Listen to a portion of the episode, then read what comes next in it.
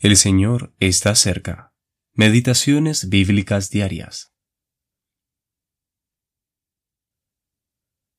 Jehová había dicho a Abraham, Vete de tu tierra y de tu parentela, y de la casa de tu padre a la tierra que te mostraré. Y haré de ti una nación grande, y te bendeciré, y serás bendición.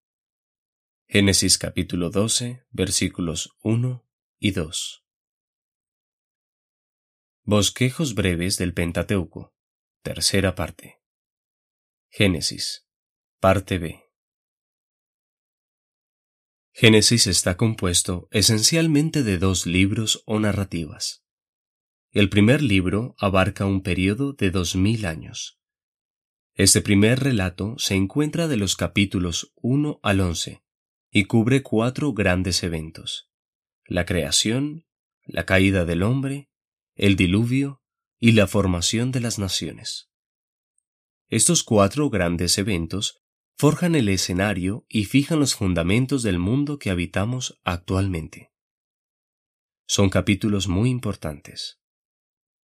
El segundo libro abarca un periodo de tan solo 300 años, pero es un relato mucho más largo y se halla entre los capítulos 12 al 50.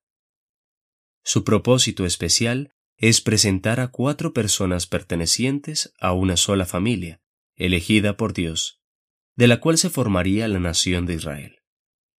De esta familia y de esa nación provendría el Mesías. Estas cuatro personas son Abraham, Isaac, Jacob y José.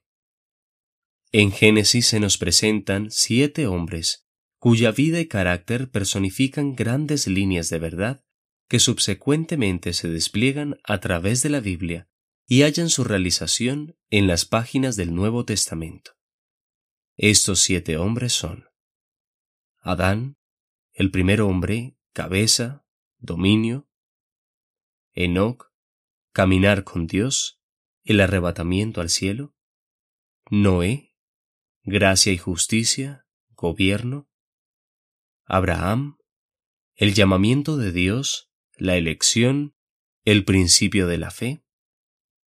Isaac, filiación, sustitución, resurrección. Jacob, la disciplina de Dios en la vida del creyente, un bosquejo profético de la historia de Israel. José, sufrimiento y reino, herencia.